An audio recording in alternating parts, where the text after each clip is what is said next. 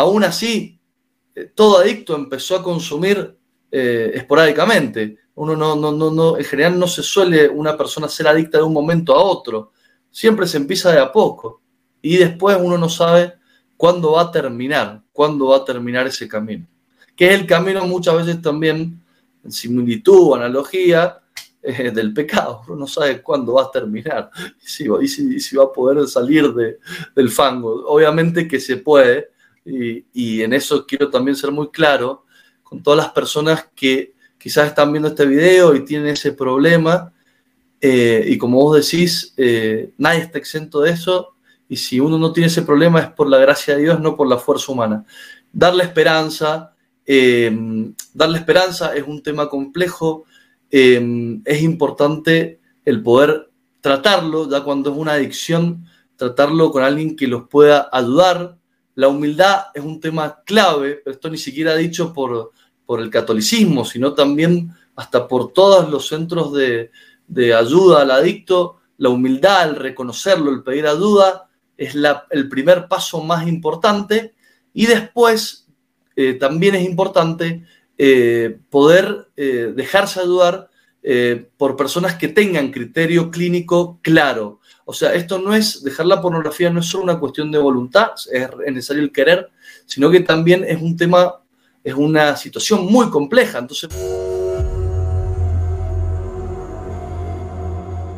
Bienvenidos a Conoce, Ama y Vive tu Fe. Este es el programa donde compartimos el Evangelio y profundizamos en las bellezas y riquezas de nuestra fe católica. Les habla su amigo y hermano Luis Román y quisiera recordarles que no podemos amar lo que no conocemos y que solo vivimos lo que amamos. En el día de hoy me acompaña Rostro Nuevo, me acompaña el señor Gonzalo Descote desde Argentina y ahorita vamos a estar hablando de que viene a hablarnos, pero nos viene a hablar bueno, lo voy a decir ya, nos viene a hablar de un tema muy importante, muy urgente, que está acabando con el mundo entero y es el, eh, pues, perdonen que lo diga así, pero es la maldita pornografía, porque de verdad que sí es horrible y hay que decirlo como es. Y está acabando con la juventud, pero también con los adultos, con matrimonios, con la manera en que vemos la sexualidad, la manera en que nos percibimos a nosotros mismos y percibimos a los demás, especialmente al sexo opuesto.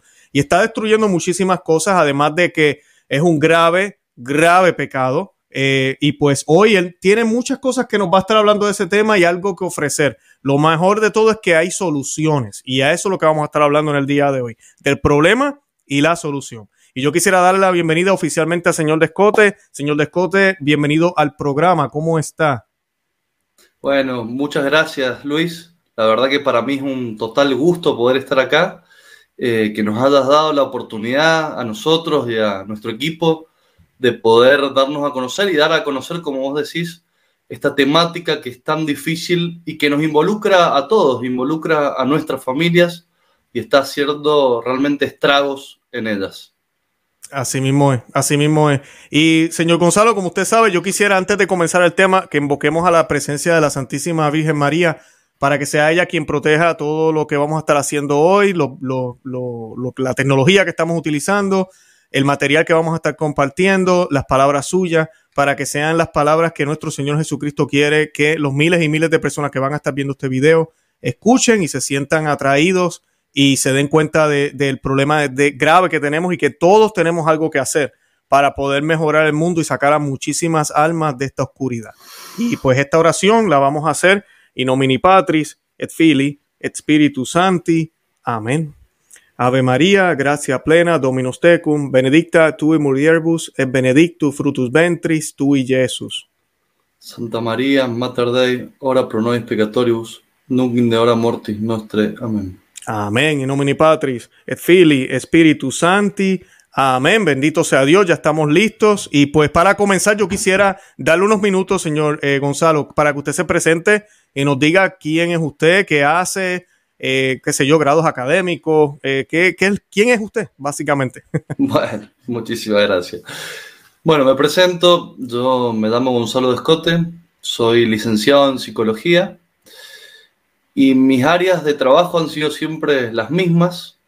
Eh, el trabajo, bueno, durante 10 años trabajé como jefe de servicio de una clínica de internación en psicología y psiquiatría, por lo cual he tenido mucho contacto quizás con ciertas gravedades de las personas que llegan a, en la mayoría de los casos, atentar contra sus vidas, son intentos de suicidio. Y me he topado mucho con el sufrimiento, o sea, con mucho sufrimiento que se ve en las clínicas.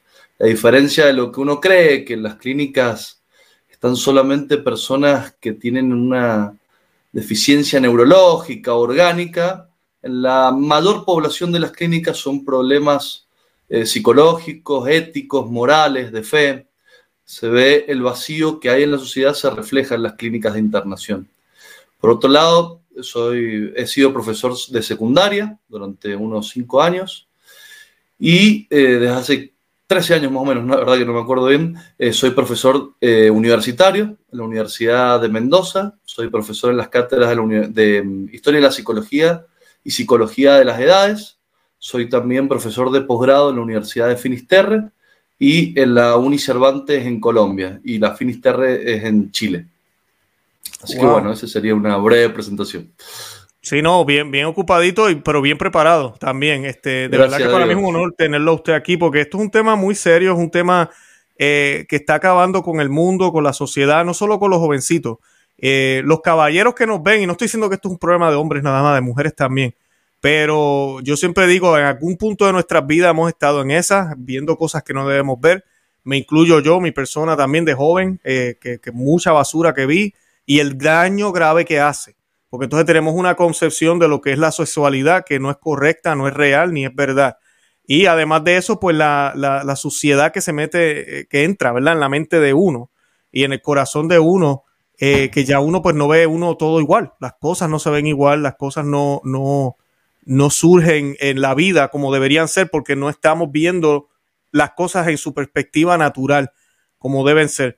Y pues yo quería preguntarle, antes de que hablemos de qué es Veritas, Veritas Incaritate, antes de que hablemos de eso y cómo nació, ¿qué me puede decir usted de este problema? Usted que tiene, eh, me, lo acaba de decir, una clínica, trabaja con adolescentes, trabaja con adultos también. Eh, ¿Qué nos puede decir de la pornografía? O sea, mucho más que simplemente verla y ya? ¿O qué, qué, qué, cuál es la gravedad que usted nota en estos casos? ¿O cómo sale a relucir? Porque yo me imagino que la gente, pues a muchos le da vergüenza y de momento como que usted se da, sale a la luz, es que tiene un problema de adicción a la pornografía. Bueno, la verdad que la pornografía es un síntoma más de quizás una causa más grave y es esta rebelión del hombre hacia Dios, este, esta la verdad que ya que me cambias la, o sea que empezamos más, como me decías, más desestructurados, te voy a leer una, una carta que, que yo conocí hace poco, eh, me pareció fantástica, es del padre David Pagliarani, el, bueno, el superior de la Fraternidad San Pío X, fue una carta que leí, me impactó muchísimo, lo voy a, lo voy a copiar, la voy a leer textual, a ver si la puedo abrir desde acá, porque dice un poco eh, lo que estás reflejando, eh, él dice, es siempre difícil aparecer como profeta de desgracia, pero a veces no se puede evitar. Una cultura diabólica se instala cada día más profundamente en el mundo. Voy resumiendo, dice, pero lo peor de todo es la voluntad manifiesta de iniciar a los inocentes en estos principios abominables. Se presta especial atención a la infancia y la juventud. Igual recomiendo realmente leerla entera eh, es realmente muy clara. Como vos decías, esto es una realidad que nos toca a todos.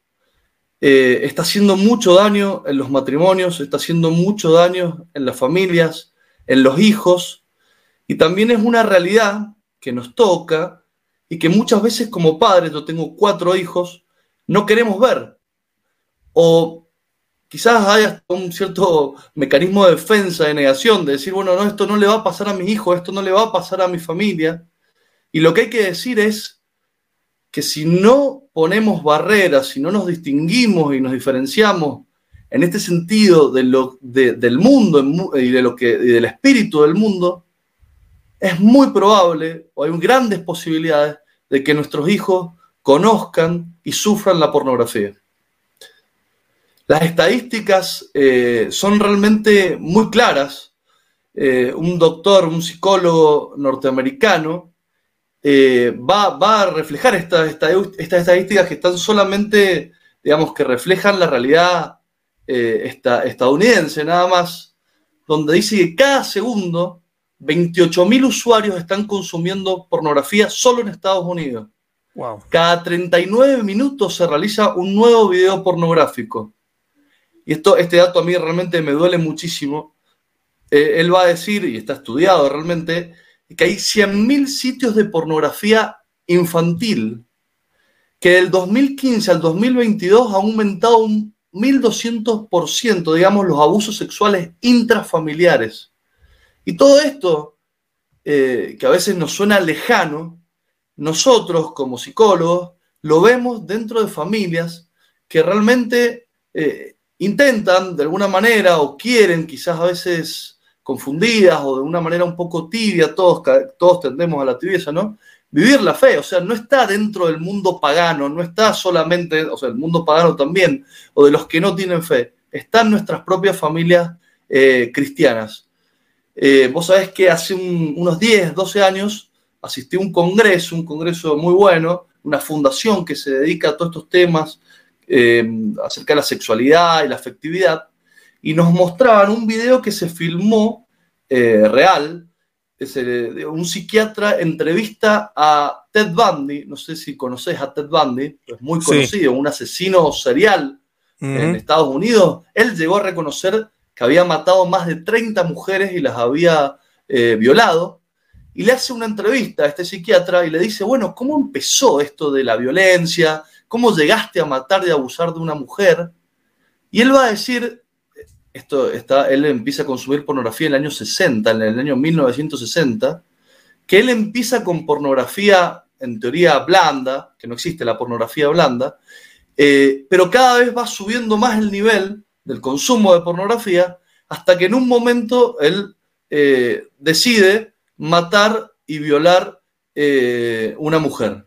La primera vez él dice que siente cierta culpa y ya después lo, lo terminó haciendo casi sin culpa, sin acordarse al otro día de lo que había hecho.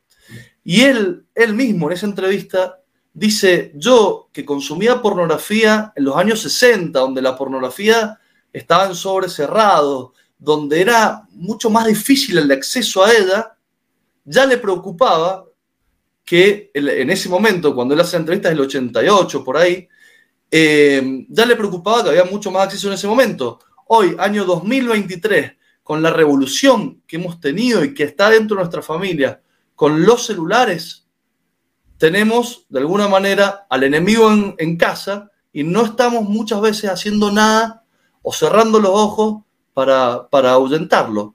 Es un tema realmente eh, importante y grave. Por eso nosotros hablamos de esto como una pandemia silenciosa. Estamos todos preocupados por el COVID, por las vacunas, si nos vacunamos o no vacunamos, más allá de que el tema es súper opinable, no me voy a poner en eso, pero tenemos al enemigo en casa y ante eso no reaccionamos, no decimos nada. Y nuestros hijos están infectándose de un montón de cosas que no le ponemos ningún freno. Claramente las decisiones prudenciales cada uno las va a tomar, no se puede uno aislar absolutamente de esto, ni mucho menos, pero sí tenemos que tomarlo en serio. Así mismo es, excelente. Eh, ¿Sabe que usted hablando de COVID, yo pensaba en eso también cuando comenzamos, ay, toda esta cosa, el encierro, y todo se hacía online y en línea, y todo se compraba en línea, y todo, todo en línea, la educación, los trabajos. Eh, yo recuerdo haber leído un artículo, lamentablemente ahorita no me acuerdo de números, pero como también la pornografía eh, tuvo un gran año. Sí, uno de los, por lo menos aquí en Estados Unidos, yo sé que Amazon, que es lo que siempre se habla, cuando sucede lo de, lo, de, lo de la crisis de salud, para Amazon empezaron a abrir warehouses y almacenes por todos lados porque todo el mundo se estaba quedando en la casa. Eh, pero también otra industria que creció muchísimo eh, fue la pornografía, eh, porque la gente estaba en la casa. Y entonces, lamentablemente, la mente sucia de algunos, y no tan solo eso, yo quisiera que nos hablaras ahorita un poco, estabas hablando de, de y quisiera, ¿verdad? Un poquito ir tocando el programa de Veritas in Caritate, porque dentro de estos programas de formación, ¿verdad? Ustedes están trabajando sobre este tema de la pornografía. ¿Cómo crees que estas situaciones están afectando la vida de las personas y su familia y cómo las pueden prevenir? Porque, por ejemplo, yo por lo menos, te voy a poner yo de ejemplo, pues, por lo menos cuando yo veía videos musicales, y te estoy hablando de hace años, que yo no sé ya casi nada de música. A los otros días que hablé de los Grammy y yo ni quise escuchar la letra de la canción y porque uno, eh, todo eso hace daño. Eh, pero yo recuerdo de joven ver un video y en ese video enseñaba mucha piel y eso me llevaba a hacer otras cosas. Entonces creo que eso pasa mucho en la sociedad hoy, especialmente con los jovencitos. La música, las modas, las letras de las canciones dicen cosas y la curiosidad a veces, o no sé, y empiezan como lo que tú dices, la pornografía blanda, que no existe tal cosa, la pornografía es pornografía, es mala. Pero a veces, o está uno en Instagram, por ejemplo, el niño, el jovencito, en Facebook o en TikTok, y de momento, ¡pum!, salió una mujer en bikini. Eh, y eso ya, creo yo, no sé, usted, usted sabe más que yo, señor Gonzalo, pero yo creo que eso como que aprieta un botón en la mente de uno, y si uno no está madurado como tal en, en las virtudes, si uno no está educado, pues puede reaccionar dejándose llevar por las pasiones que, pueden estar inclusive no están controladas. ¿Qué, recursos tal vez ustedes proveen o qué, o qué consejos usted le da? Yo diría, lo puede dividir en dos. A los que tenemos hijos, que tal vez ya no tenemos esos problemas, pero también a los que sí saben y son conscientes, yo tengo ese problema, como el alcohólico, que no puede tomar un poquito de cerveza porque se vuelve loco la pornografía para algunos es así. tenemos que buscar maneras de, controlarnos. Ahorita tú hablabas de eso, de cuidarnos, de protegernos. ¿Qué nos puede sugerir sobre eso? ¿Cómo yo puedo hacer para proteger a mis hijos o protegerme yo?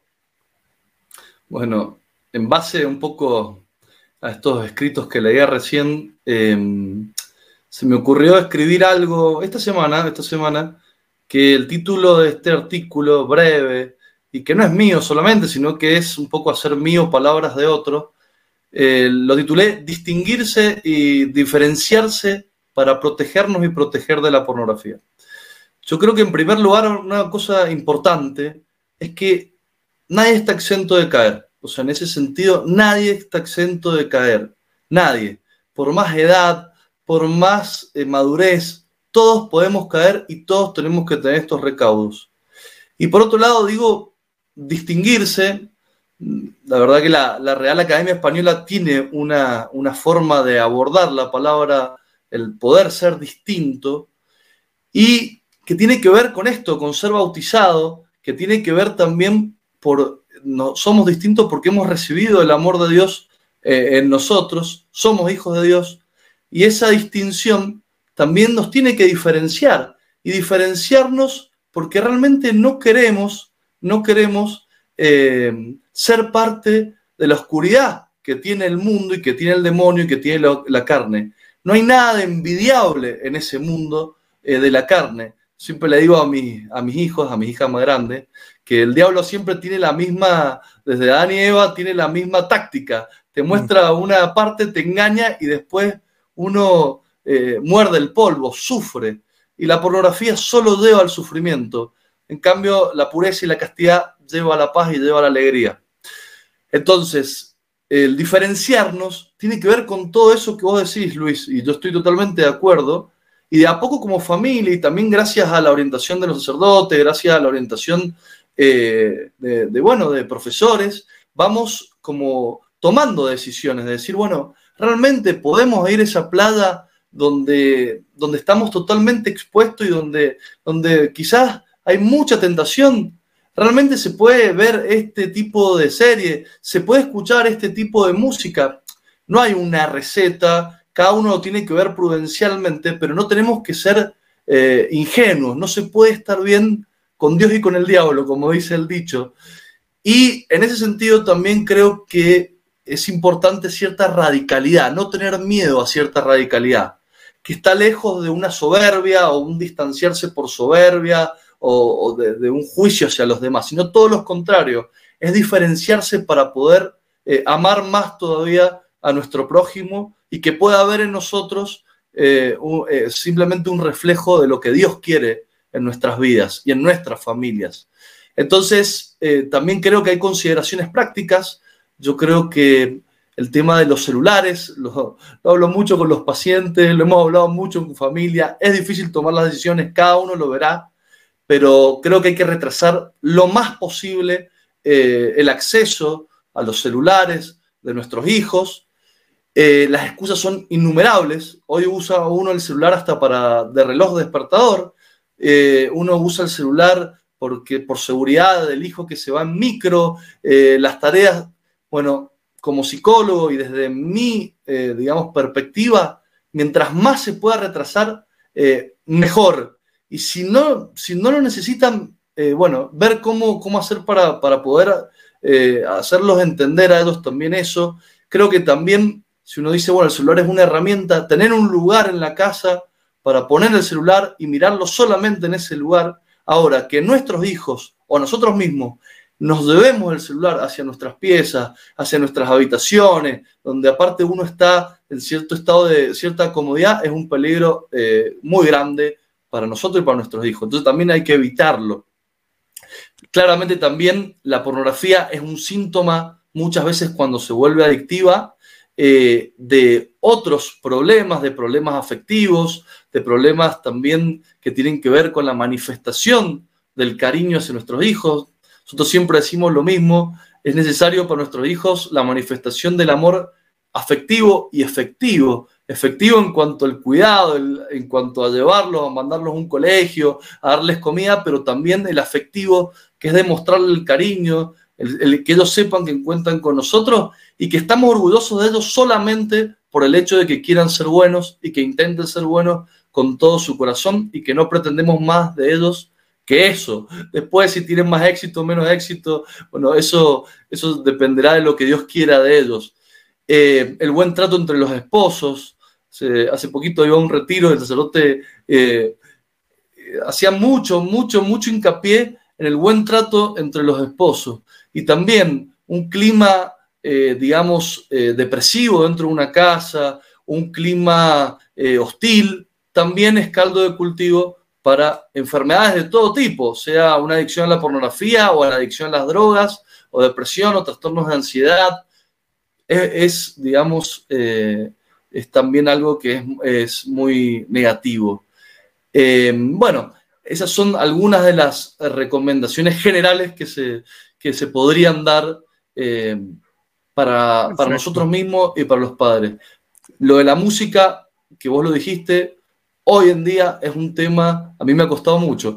me encanta la música, siempre me ha gustado, he ido en la radio, en la radio escuchando música, y ahora me pasa, y me pasó desde el año pasado, que mi hija, gracias a Dios, que va a una buena escuela, cuando escuchaba una música así demasiado que, bueno, realmente eh, muy, que, que, inta la sensualidad, ellos mismos se dan cuenta y me decían, papá, basta de escuchar esa música, es horrible.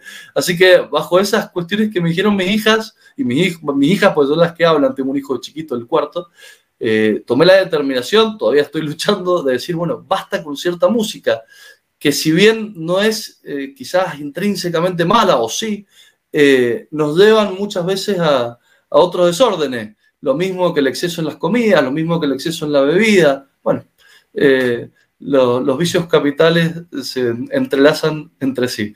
Así que bueno. Licenciado, gracias, gracias, porque eso es importante. Ahí es donde cae la, radicalidad que tenemos que tener nosotros los cristianos. Porque, por ejemplo, en mi caso, yo vivo aquí en la Florida eh, y pues están los, famosos parques temáticos y, y, hay mucho para hacer en el exterior porque pues el clima aquí es bastante cálido hay unos meses que es más frío, como ahorita en estos, bueno, los meses que pasaron, que, puede estar frío. Esos son los meses que a mi esposa y a mí nos gusta ir a los parques. ¿Por qué? Porque la gente está mejor vestida. Cuando vas en verano, eh, olvídate, prepárate, vas a ver de todo. Y uno es hombre. O sea, los hombres somos visuales y por más cristiano y Biblia y todo lo que tenga, te ponen varias mujeres al frente. Eh, mira, uno puede caer. Puede ser que no, un día paso y no como si nada pero resulta que un día estoy débil y ese día, boom, me fui al parque y de momento estoy viendo cuánta cosa no debería estar mirando.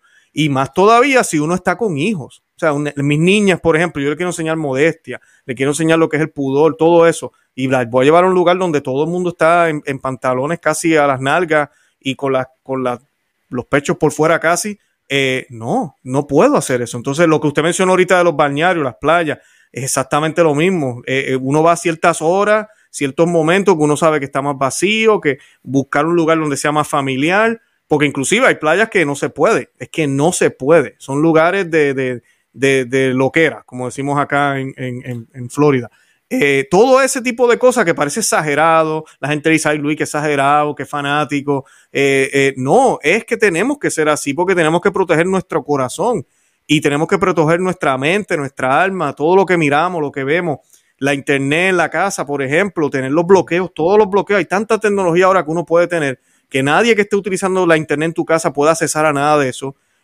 los niños no deberían tener teléfono, no deben tener tableta, no hasta yo diría casi hasta los 18. Y si tienen que usarlo para algo de estudiar o lo que sea, ok, con los adultos. Pero un niño no tiene que tener teléfono. Nosotros los adultos, yo conozco varios adultos, eh, yo no he recurrido a eso porque me hace falta el teléfono, aunque gracias a Dios no tengo el problema, gracias a Dios, ¿verdad? Pero sí sé de gente que ha llegado al hecho de usar los dumb phones, lo le llamo dumb phone, los phones, que es un teléfono nada más. Eso y ya, eh, se acabó. Eh, yo lo que sí hago, yo el problema que tenía era que me pasaba mirando el teléfono para, me llegaba una notificación yo le quité todas las notificaciones a mi teléfono.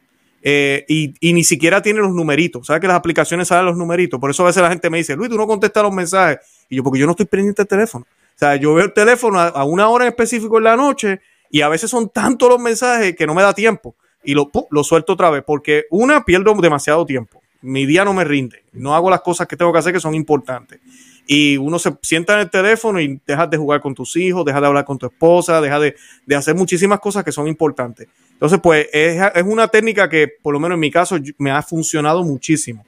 Eh, y limitar el uso del teléfono también. Porque el problema es que cuando tú te metes en estos lugares, viene la tentación. Y lo que decías tú me encantó. No llevarme el teléfono al baño, no llevarme el teléfono a la habitación cuando uno está solo, porque ahí es donde viene la, la tentación. No, yo lo uso en la sala terminé con él, bueno, lo pongo allá. De, mira, me compro un reloj despertador o lo que sea, sino para no tenerlo en el cuarto. Buscar todas esas técnicas, igual que el televisor. O yo casi no, nosotros casi no vemos televisión, pero es lo mismo. La gente le da con ponerle un televisor a cada hijo en cada cuarto y después están quejándose que el hijo no sale del cuarto. Pues si le estás por, lo que le falta es que le pongas una cocina también.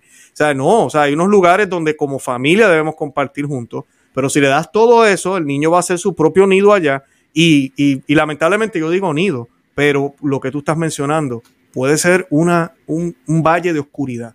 Lo tenemos dentro de nuestro hogar y no lo sabemos, que nuestros jóvenes están hundidos y, los adultos también algunos en su cueva llena de, problemas y de adicciones. Y yo quería preguntarte, eh, licenciado, rapidito, ¿cómo diferenciar un problema circunstancial, ¿verdad? De la pornografía, ¿verdad? Como, como una adicción ¿O cómo, se diferencia esto? Porque hay gente que dice, no, yo vi esto, pero yo no necesito hacerlo varias veces y está el que sí necesita, hay varios niveles. ¿Qué, es lo que usted ha visto en su, en su experiencia con esto? ¿Y cuáles son los peligros? Sí, sí.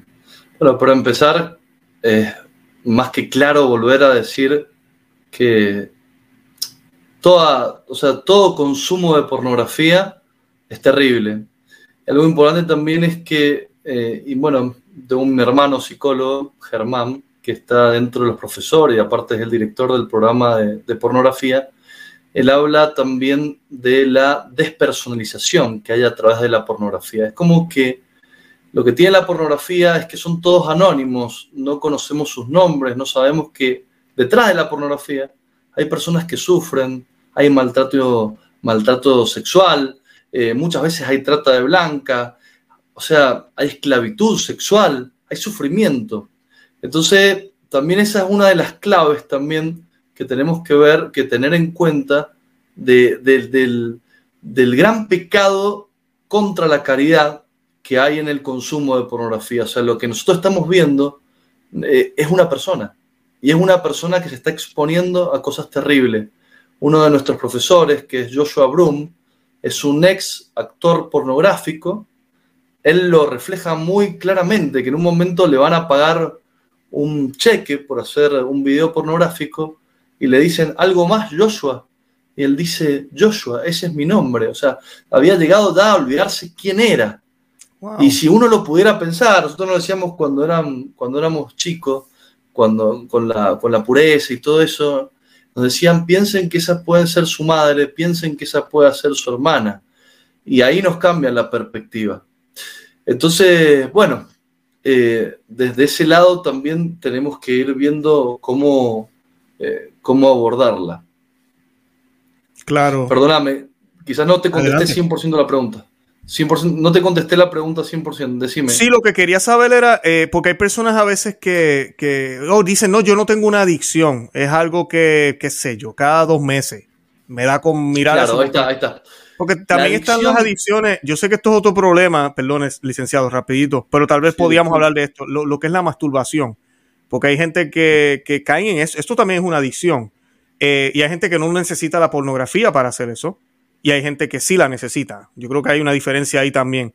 Entonces hay personas que tal vez piensan, no, yo no soy adicto a la pornografía, pero tal vez eres adicto a la masturbación y tienes un problema. Seguro, ahora me acuerdo bien la pregunta. La diferencia entre una adicción y un consumo, o sea, lo que podría ser un consumo esporádico.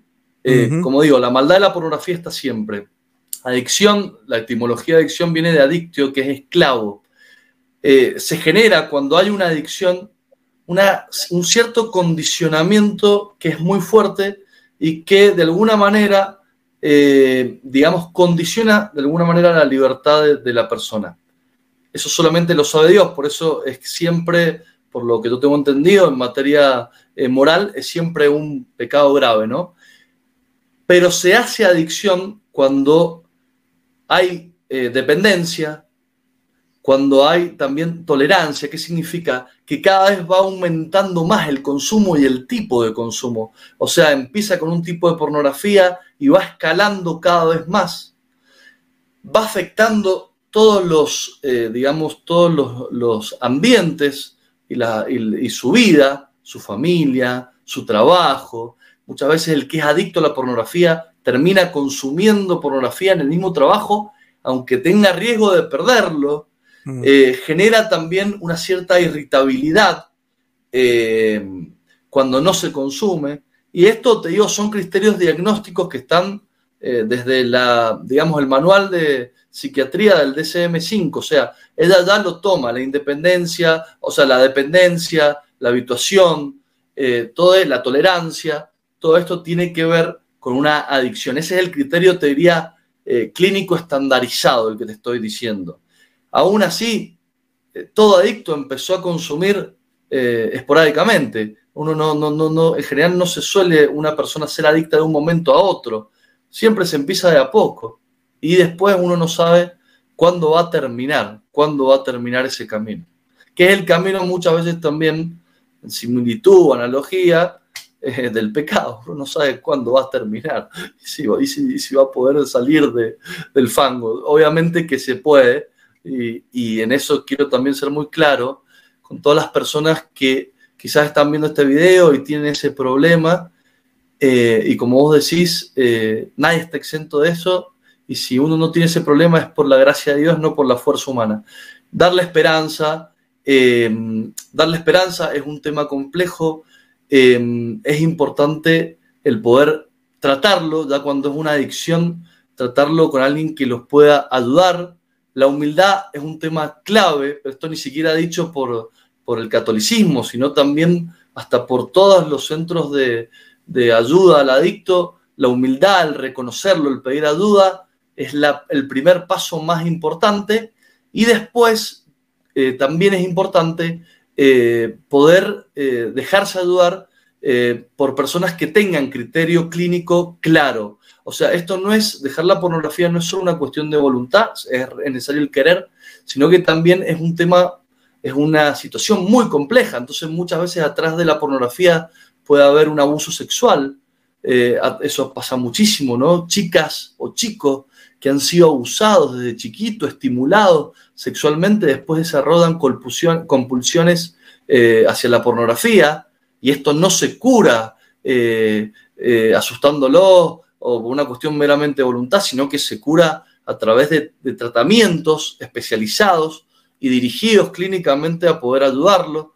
Eh, atrás de eso puede haber baja autoestima o, inseguridad, ansiedad. Entonces hay que saber también que si bien hay esperanza, eso seguro, creo que toda persona puede dejar la pornografía, algunos se puede pasar más tiempo, menos tiempo, puede ser más grave el cuadro o menos, pero es necesario eh, tomárselo en serio. Muchos también de, lo de las personas que no dejan este vicio, esta adicción, es, y lo dice, bueno, uno de nuestros sacerdotes que también es profesor de la diplomatura, el padre Fuentes, dicen, o por excesiva superficialidad, o por excesiva soberbia, o por excesivo juicio propio. O sea, el que cree que se la sabe toda, es difícil que salga de esto, y el que en el fondo no quiere dejar, no quiere dejarla, o pone excusas, o dice que quiere, pero en verdad no quiere, no está dispuesto a, dejar lo que tiene que dejar para eh, poder eh, quitar este vicio de su vida, bueno, en general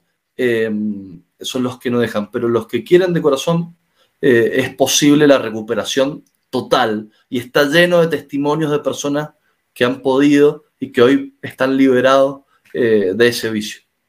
Excelente, excelente. Mejor no lo podía decir, licenciado. Gracias por eso, porque era parte de lo que quería preguntarle después, así que ya me contestó esa parte. quería aprovechar, ya que mencionó profesores, ha mencionado gente que lo está ayudando. Parte de la solución que usted está ofreciendo es es Veritas in Caritate.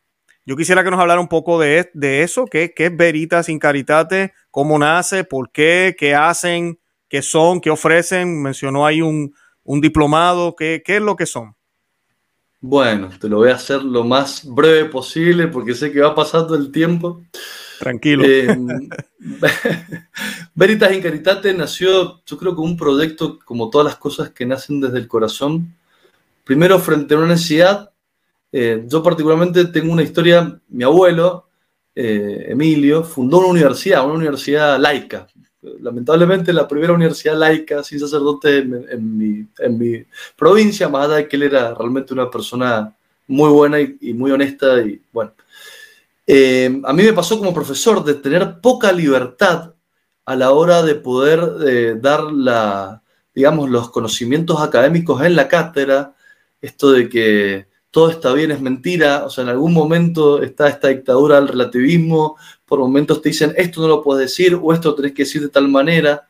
Entonces nos empezó a pasar esta falta de libertad dentro de estas universidades que lamentablemente no están guiadas por personas con fe. Y pero por otro lado también dentro del ámbito académico, educativo, católico, también a veces eh, sin jugar las intenciones, ¿no? Pero nos pasaba de que está esta enfermedad, un sacerdote francés, el padre Clerisac, que dice que hay una cierta enfermedad que se ha metido dentro de nosotros los católicos y que tiene que ver con una falta de confianza en la verdad y en el autor de la verdad, que es nuestro Señor Jesucristo. Entonces, como esto no lo digas, esto es demasiado, no, el tema del aborto mejor no hables, el tema, bueno, es que la homosexualidad no, mejor callate, no estamos en momentos de...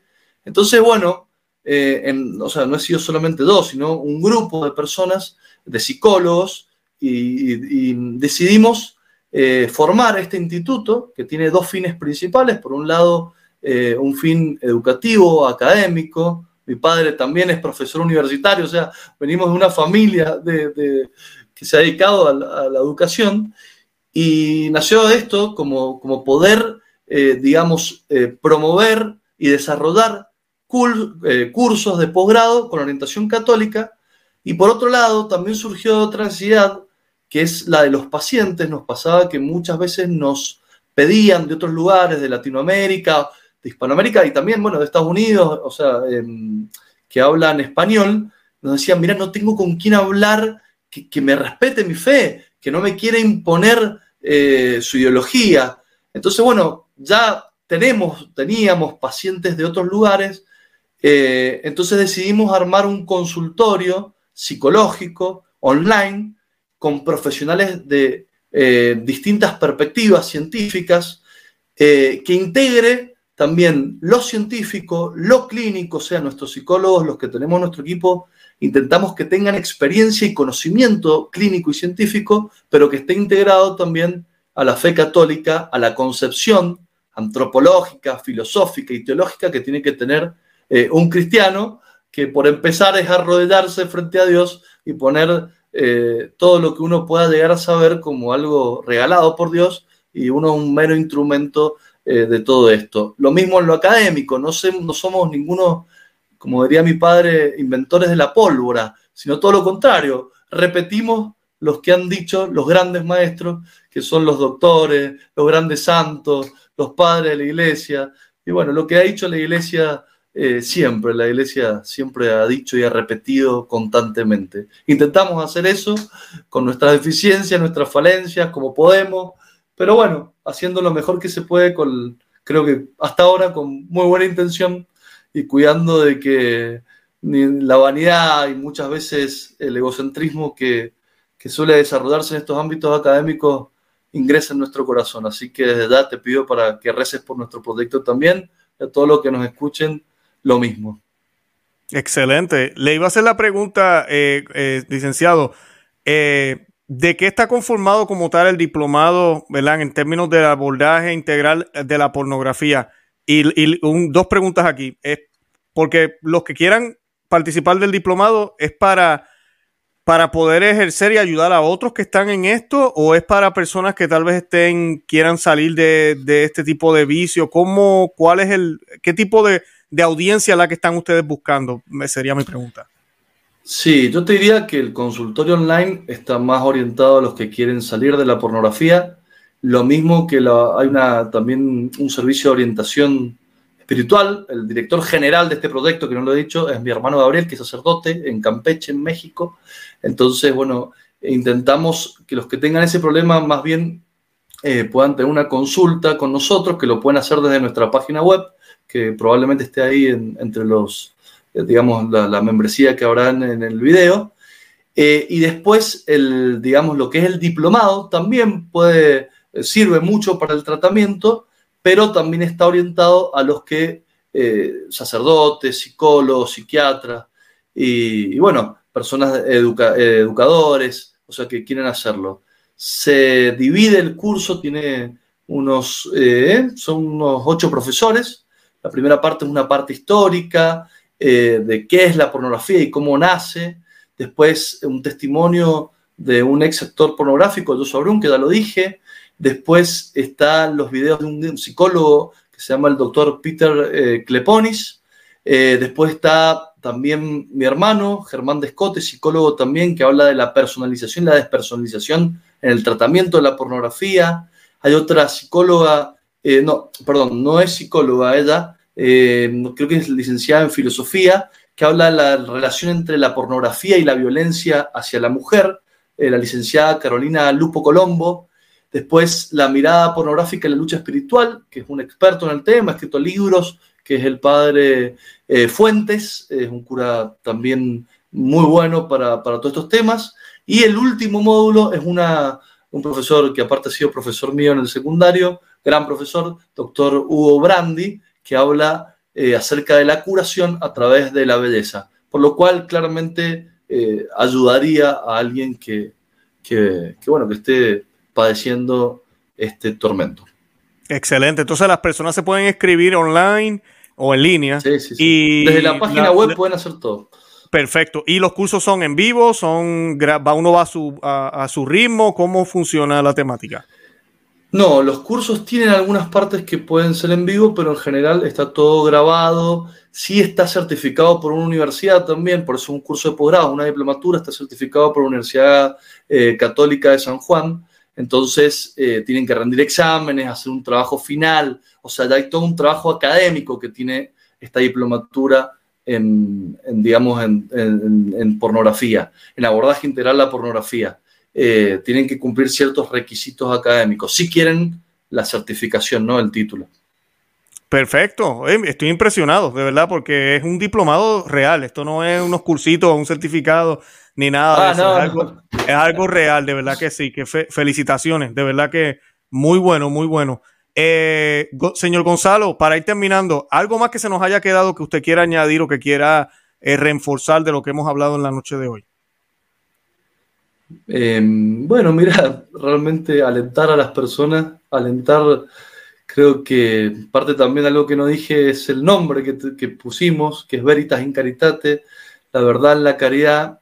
Y lo que más queremos como cristianos, que hemos recibido todo gratuitamente, todo lo que tenemos es recibido por nuestro Señor, es la verdad que engendra eh, amor. Acá hay un, comentarista bíblico que es Monseñor Straubinger, en verdad es un obispo alemán que viene acá a Argentina, sin tal en Formosa, hace toda la traducción al castellano de la, del Antiguo y Nuevo Testamento. Y, bueno, o sea, queremos hacer de la verdad sin aminorarla, sin aguarla, creo que es una gran tentación que estamos sufriendo hoy como católicos, es en pos de, quizás captar gente o personas, eh, aguar el mensaje de Cristo, pero esa verdad, que la tenemos que decir tal cual nos la ha dicho nuestro Maestro Jesucristo, hacerla, por otro lado, eh, amable y evitar esos celos amargos o, o esa soberbia que muchas veces hace que personas de buena voluntad se alejen de nuestro Señor por nuestro mal testimonio. Muy Así que bueno, con ese mensaje, esperanza, realmente esperanza. No creo que el tema de, los miedos, la depresión, lo que vos decías, uno ve el celular, que la guerra de Ucrania, que esto, eso hace mucho daño, y sin dejar de ver la realidad, tenemos que despertar, eh, avanzar con la gracia de Dios, pidiendo la gracia de Dios, rezando, como siempre se nos ha dicho, el rosario en familia, las cosas de siempre, todo eso nos va a ayudar a poder, gracias a Dios, educar hijos sanos y felices. Y muchísimas gracias de corazón por la invitación. No, para mí ha sido un honor y, nada, lo que sí les pido a la audiencia, miren los enlaces que vamos a compartir en la descripción del programa, ahí va a estar toda la información para que vayan y, se informen y se puedan registrar eh, los que estén interesados del diplomado, los que estén buscando ayuda. Yo también voy a colocar el enlace también, eh, es algo muy importante, si usted necesita ayuda, búsquela, sea humilde, como dijo usted, ese licenciado Gonzalo de Cote, de admitir que tenemos un problema, tengo un problema eh, y necesito ayuda. Y eso, eh, eh, de ahí comienza todo. Se abren las puertas, llega la luz y que nos enfoquemos en vivir la vida. Porque es que ese es el problema con las tecnologías hoy en día y con buscar, es como un mundo alterno, porque eso es lo que es también todo esto, cualquier vicio, es buscar el amor, buscar la afección, buscar la falta de estima, buscar llenar algo que no está lleno con algo que no es real. Entonces, este, vivamos nuestras vidas, vivamos con, lo, que con lo que existe y démosle gracias a Dios por lo que tenemos. Y, sigamos hacia adelante, porque el mundo, Dios nos ha dado la oportunidad de vivir aquí para santificarnos, pero no necesariamente tiene que ser una tortura, aunque sí, no es fácil, pero no necesariamente tiene que ser una tortura. Eh, tenemos que estar llenos de felicidad, de alegría. Primero que nada, que somos bautizados. Y segundo, que el Señor ha muerto en la cruz por nuestros pecados. Ahora, a nosotros nos toca dejar de pecar. No podemos abusar de la gracia que el Señor nos ha dado y de la bondad y la misericordia que nos ha dado a nosotros. Así que, como bautizados que somos, usted muy bien lo dijo, tenemos que diferenciarnos y tenemos que ser distintos y no tener miedo a ser distintos. Al contrario, bendito Dios que soy diferente y no, eso no me hace mejor. Eso me, hace tal vez eh, más humilde porque no soy yo, sino es Cristo quien vive en mí.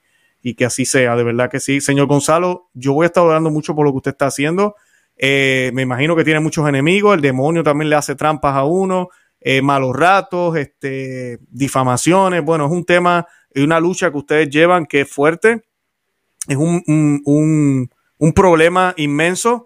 Y este nuevo orden mundial, y no solo el nuevo orden mundial, el demonio, todo, lo que nos quiere es que no seamos intelectuales, que no usemos el intelecto, que no pensemos, que no vivamos, que no aspiramos. Y no hay nada mejor para ellos lograr esos objetivos que tenernos enfuscados en vicios. Entre estos, la pornografía. Cualquier cosa, medios sociales, la música, eh, envueltos en algo, en un círculo, sin que podamos ser lo que Dios quiere que seamos. Así que, señor Gonzalo, gracias y que Dios lo bendiga, de verdad que sí. Bueno, muchísimas gracias a vos de corazón por toda tu disposición, todo tu ánimo. Nos estimula muchísimo. Así que un gran abrazo a la distancia y bueno, muchísimas gracias, ¿verdad? De verdad que sí, gracias. De verdad, bueno, con eso nos despedimos. De verdad que los amamos en el amor de Cristo. Y Santa María, ora pro nobis. Dios me los bendiga. Bye bye.